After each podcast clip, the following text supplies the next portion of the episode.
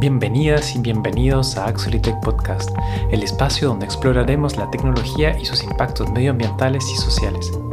Mi nombre es Ignacio Rondini y si les interesa la tecnología y quieren saber más sobre sus consecuencias en el mundo, están en el lugar adecuado.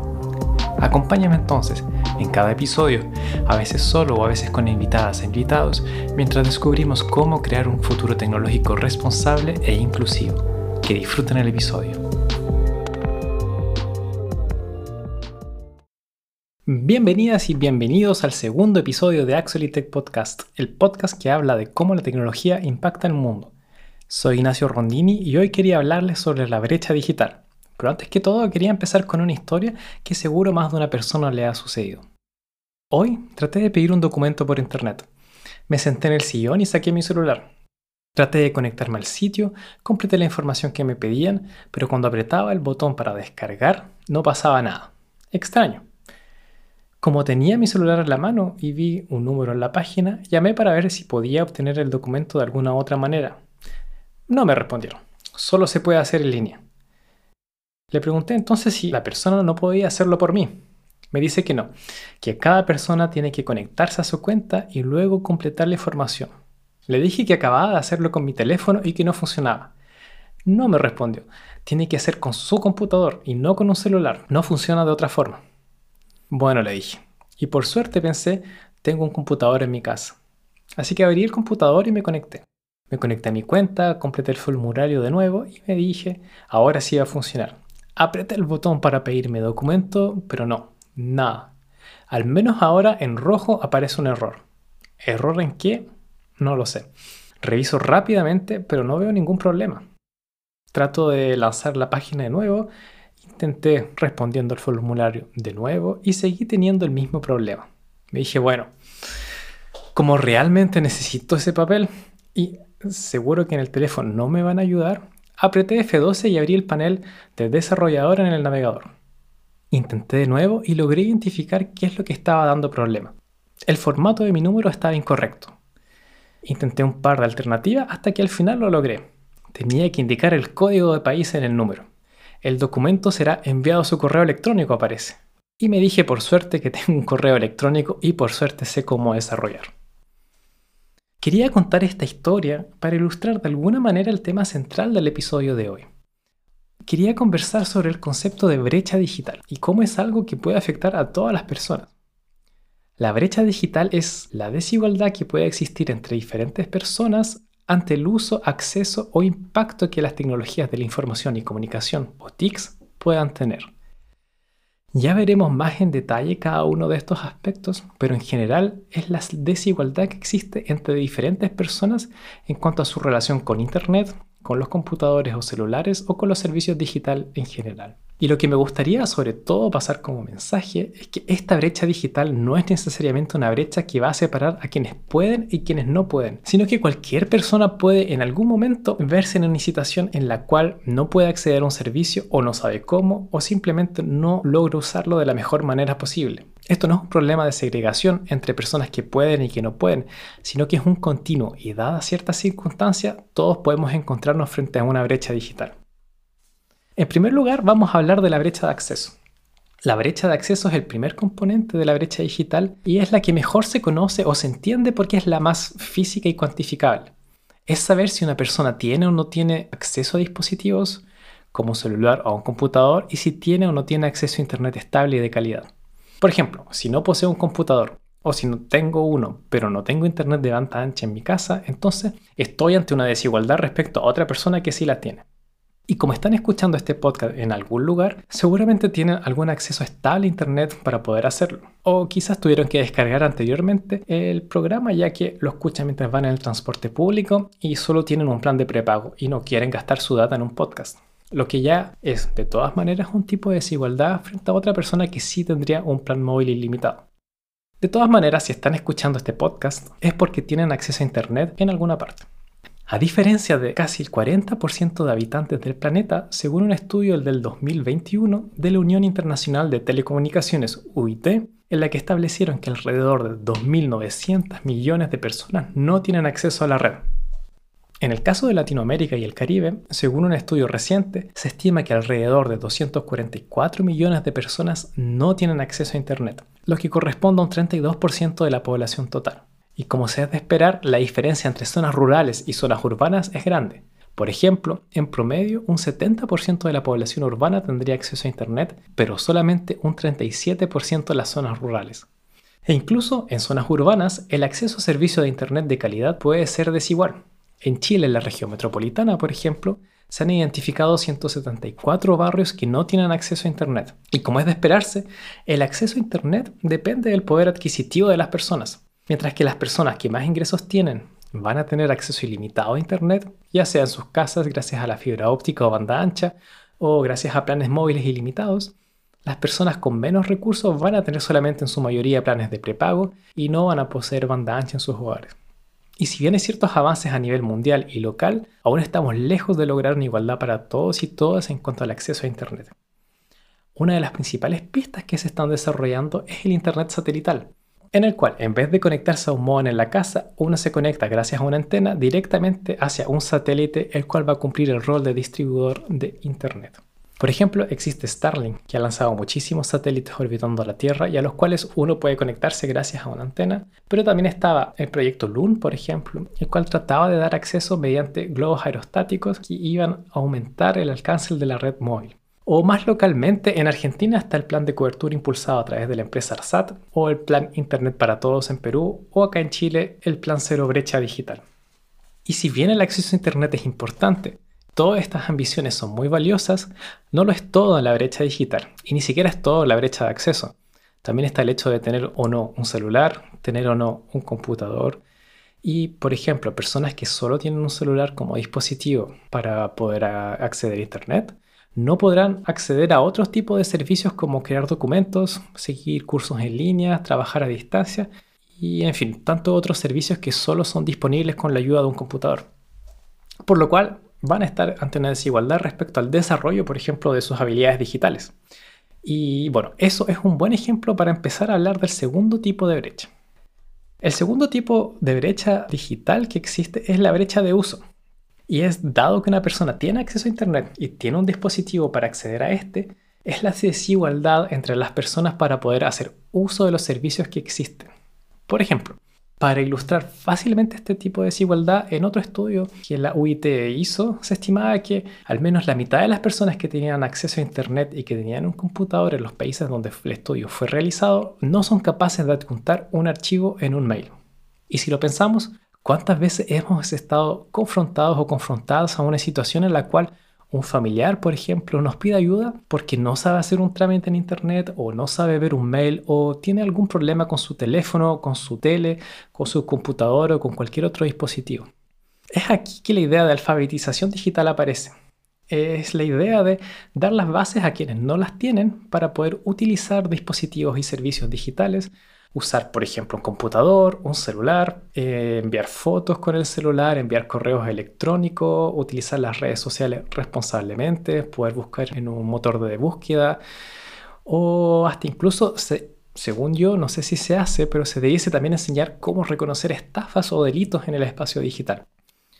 Y bueno, si bien esto afecta en gran parte a personas mayores quienes no han crecido con un dispositivo digital al alcance, no son solamente las únicas víctimas de esta desigualdad ya que, como decíamos previamente, mucha gente no tiene acceso a dispositivos o no tiene acceso a Internet y si no tienen este acceso básico, si ya están enfrente a una brecha de acceso, claramente va a ser muy difícil que puedan desarrollar sus habilidades tecnológicas si es que no tienen acceso a las tecnologías en primer lugar. Y bueno, volviendo a la historia inicial que conté, me gustaría hacer énfasis en que si bien es cierto que existe un trabajo de aprendizaje, de enseñanza que hay que hacer para poder asegurarse que la mayoría de la gente pueda tener habilidades básicas eh, frente a la tecnología, la imposibilidad de hacer uso de un servicio digital puede venir no del poco conocimiento que la persona pueda tener, sino de la inaccesibilidad de los servicios o de los sesgos que ésta pueda tener. Por ejemplo, en la historia que conté, si yo no fuese desarrollador, no habría podido hacer ese trámite o tendría que haber perdido más tiempo tratando de obtener una solución, llamando por teléfono, yendo al lugar físicamente o pidiendo ayuda a alguien. Pero visto de otra forma, Quiere decir que cualquier persona que no sea un desarrollador o desarrolladora o que no trabaje en software se va a encontrar en una posición de desigualdad ante alguien que sí lo hace. Y efectivamente, entonces va a estar delante una brecha de uso. Pero la idea claramente no es que todos ni todas sean desarrolladores o desarrolladoras o que trabajen en tecnologías, etc. No. Para poder usar Internet no se puede pedir a la gente que trabaje en tecnología necesariamente. Lo que busco enfatizar acá es que esta brecha fue creada no por la falta de conocimiento de la persona, sino por un mal diseño o una mala implementación del servicio. Y es responsabilidad de quienes trabajamos en la tecnología crear servicios y productos accesibles e inclusivos que puedan ser usados por la mayor cantidad de personas posibles y no excluir por un simple hecho de diseño o de mala implementación algo que se podía prevenir a usuarios y usuarias que normalmente si hubiésemos hecho bien nuestro trabajo podrían haber usado sin problemas ese servicio. Un ejemplo bien clásico de este tipo de discriminación les sucede a las personas que tienen daltonismos. Por ejemplo, que tienen dificultades para diferenciar entre el color rojo y el color verde. Y si tenemos un servicio que se basa simplemente en los colores para poder dar información, por ejemplo, que algo fue correcto o incorrecto, va a querer decir entonces que una persona con daltonismo no va a poder usar este servicio correctamente o va a tener muchas más dificultades. Es decir, vamos a estar creándole una brecha de uso y no a causa de las habilidades que esta persona va a tener, sino porque nosotros hemos hecho una mala elección al diseñar nuestro servicio y lo vamos a estar excluyendo entonces de este. Y las consecuencias, bueno, son muy nombrosas, especialmente para quienes tengan pocas habilidades digitales, ya que van a ser excluidas de los servicios y productos que se pueden obtener a través de Internet. Por ejemplo, van a tener dificultades para aprender, para seguir cursos en línea, para poder trabajar a distancia, para tener acceso al e-commerce a través de Internet eh, y en general no van a poder desarrollarse correctamente en una sociedad que les va a imponer una presencia digital, que les va a imponer un conocimiento digital que va a ser más y más fuerte a medida que el, el tiempo va a avanzar. Y eso es algo que hay que tener en cuenta porque va a aumentar la desigualdad que ya existe entre las personas si no se hace algo. Además, hay que tener en cuenta que si incluso yo tengo habilidades digitales, pero por alguna razón de diseño o de implementación me veo segregado de alguna forma, entonces también voy a estar frente a una situación de brecha digital, voy a estar ante una desigualdad frente a otra persona que no va a tener este problema. A pesar, por ejemplo, de tener las mismas habilidades digitales que yo. Y bueno, si bien es debatible el lugar que las tecnologías digitales van o deben tener en la sociedad, es necesario entonces no olvidar dos cosas. Primero, hay gente que tiene pocas habilidades y es necesario desarrollarlas. Es necesario brindarles una opción, ya sea ayudarles a que puedan aprender. Para ello entonces hay que cerrar la brecha de acceso y ayudarles a que puedan adquirir estas herramientas, pero también brindar una alternativa a los servicios digitales. Por ejemplo, si hay trámites que tienen que hacerse en línea, como eh, el ejemplo, como la historia en que les conté, es importante crear una alternativa física a estos servicios. Y, y como alternativa física, digo una alternativa real, que no sea un par de horas en alguna ciudad que hay que ir, que hay que desplazarse para hacer el trámite y, que queda muy lejos. No, una alternativa real, de calidad, puede ser, por ejemplo, un horario en que se pueda llamar por teléfono y hacer el trámite, un horario en que se pueda ir al lugar físicamente. Y en segundo lugar, para quienes crean los servicios digitales tenemos que ser responsables de los que implementamos y tratar de ser lo más inclusivos posibles para tener soluciones accesibles e inclusivas y evitar de generar una brecha innecesaria para la gente. En tercer lugar está la brecha de apropiación o de calidad de uso. ¿Qué significa esto? Bueno, dado que una persona pueda acceder a Internet o a los recursos o servicios y suponiendo que tiene algún conocimiento de básico de cómo usarlos, por ejemplo, se puede conectar a un navegador, puede enviar mail, etc., es la desigualdad ante el uso significativo de la tecnología. Es decir, poder seleccionar la información o servicios que uno se encuentra en Internet, poder utilizarlos, poder crear contenido, poder sacar en definitiva el mejor provecho de los servicios que Internet o los servicios digitales que nos ofrecen. Por ejemplo, no basta con que yo sepa buscar una palabra o sobre un tema en un motor de búsqueda o, bueno, ahora eh, en una inteligencia artificial, por ejemplo. Luego de eso es necesario poder ser críticos ante la información que uno va a recibir. Por ejemplo, poder discernir eh, la información o de una opinión o, por ejemplo, consultar las fuentes de lo que se está leyendo y luego poder hacer algo útil, por ejemplo, crear algún documento, poder crear un artículo, poder publicarlo, poder compartirlo, etc. Es decir, no solo recibir la información pasivamente, sino que también ser usuarios usuarias activas y críticas de los servicios que tenemos. Otro ejemplo, quizás un poco más simple, podría ser no solo usar un editor de textos para escribir algo rápidamente, pero poder usarlo eficazmente y hacer uso de todas las opciones que éste tiene. Y este tipo de desigualdad es muy importante porque hay gente que solamente utiliza los servicios digitales como recreación para escuchar música, ver videos o películas, pero no tiene necesariamente esas habilidades para usar otro tipo de programas o servicios un poco más avanzados como es el caso en general de personas que solo tienen celulares pero no tienen acceso a computadores, ya que no van a tener acceso entonces a esos servicios que son accesibles solamente a través de computadores. Y esto es importante porque en muchos de los trabajos, bueno, esto va a ser un requisito, o es un requisito ya. Y, lo será cada vez más a medida que el tiempo avanza, ya que va a ser más y más necesario poder demostrar estas habilidades digitales y las empresas van a pedir que uno pueda usar herramientas digitales para hacer el trabajo. Y bueno, una persona que no va a tener estas habilidades va a estar claramente en una situación de desigualdad ante a quien sí las tiene. Habrá entonces una desigualdad entre el acceso a mejores trabajos, a mejores condiciones de trabajo, etc.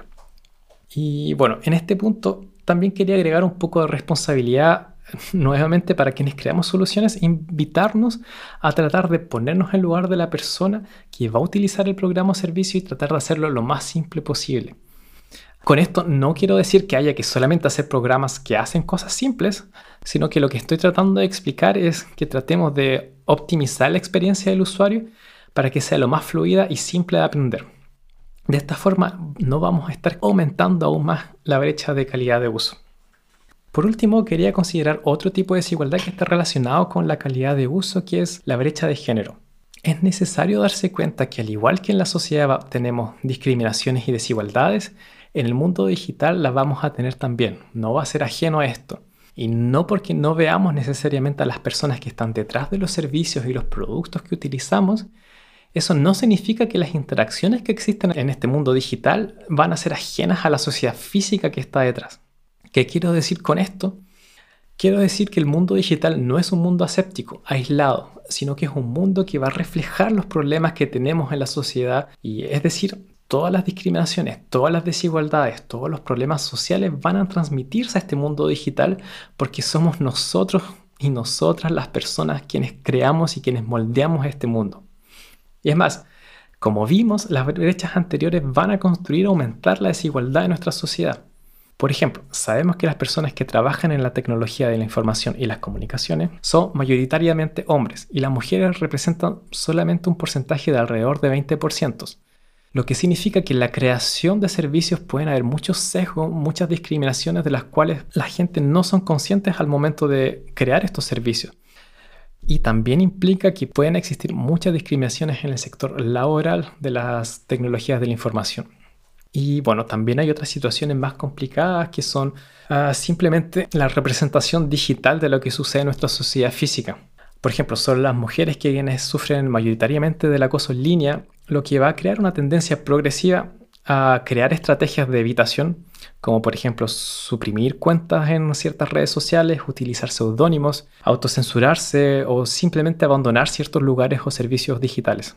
Y la consecuencia es, bueno, es simple. Es, el hecho es que son excluidas de estos espacios numéricos, lo que en fin de cuentas va a aumentar la desigualdad, ya que se les está restringiendo el acceso a ciertos servicios.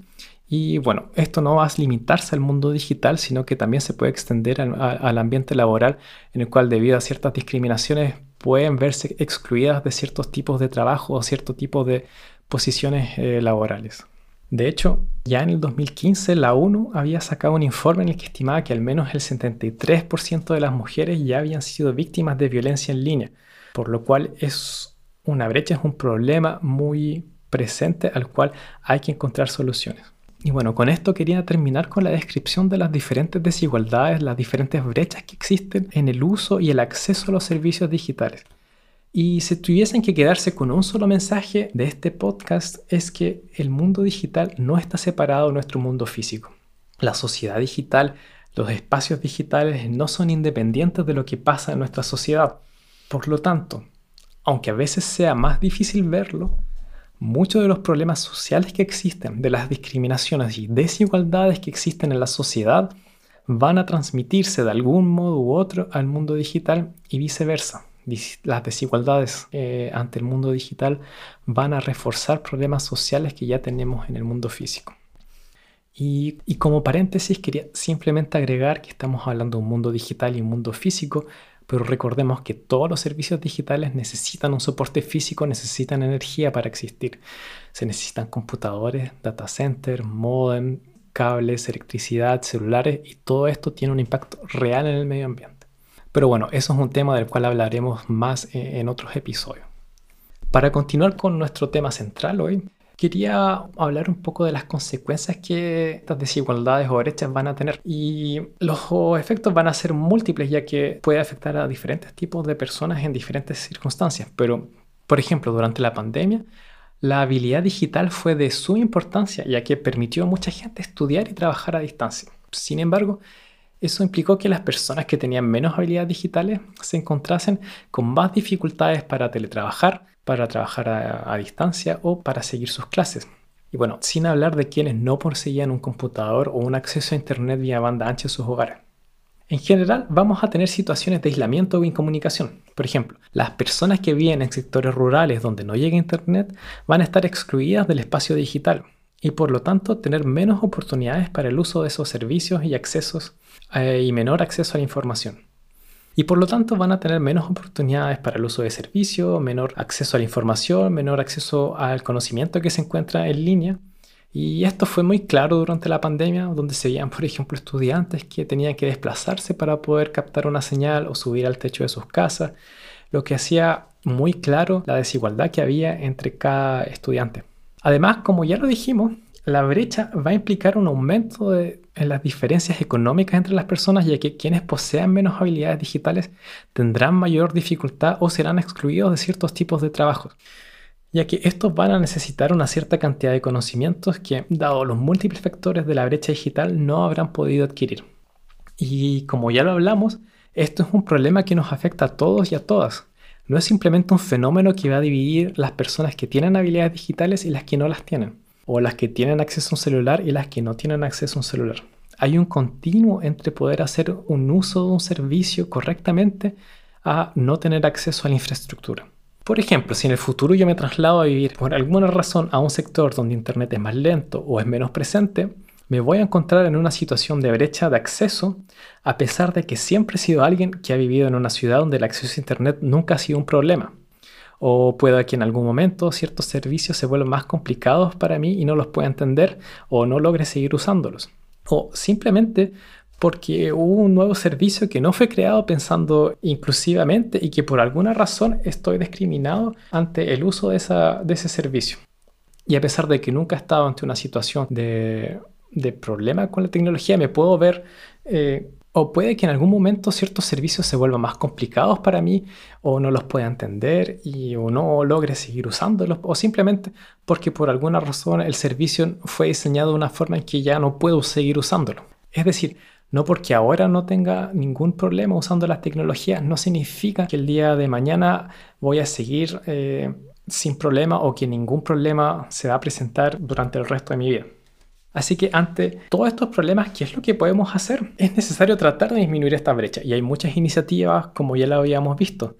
Pero por mi parte, como soy desarrollador de software y diría que para toda la gente que trabaja en la tecnología en general, diría que es muy importante que cuando creamos soluciones, cuando creamos productos, tratar de no limitarse a un cierto grupo determinado de personas que tenemos en mente, sino que tratar de agrandar el grupo de utilizadores y utilizadoras para quienes vamos a crear este producto. Tratar siempre de crear servicios y soluciones accesibles e inclusivas para no aumentar innecesariamente la brecha digital que ya existe.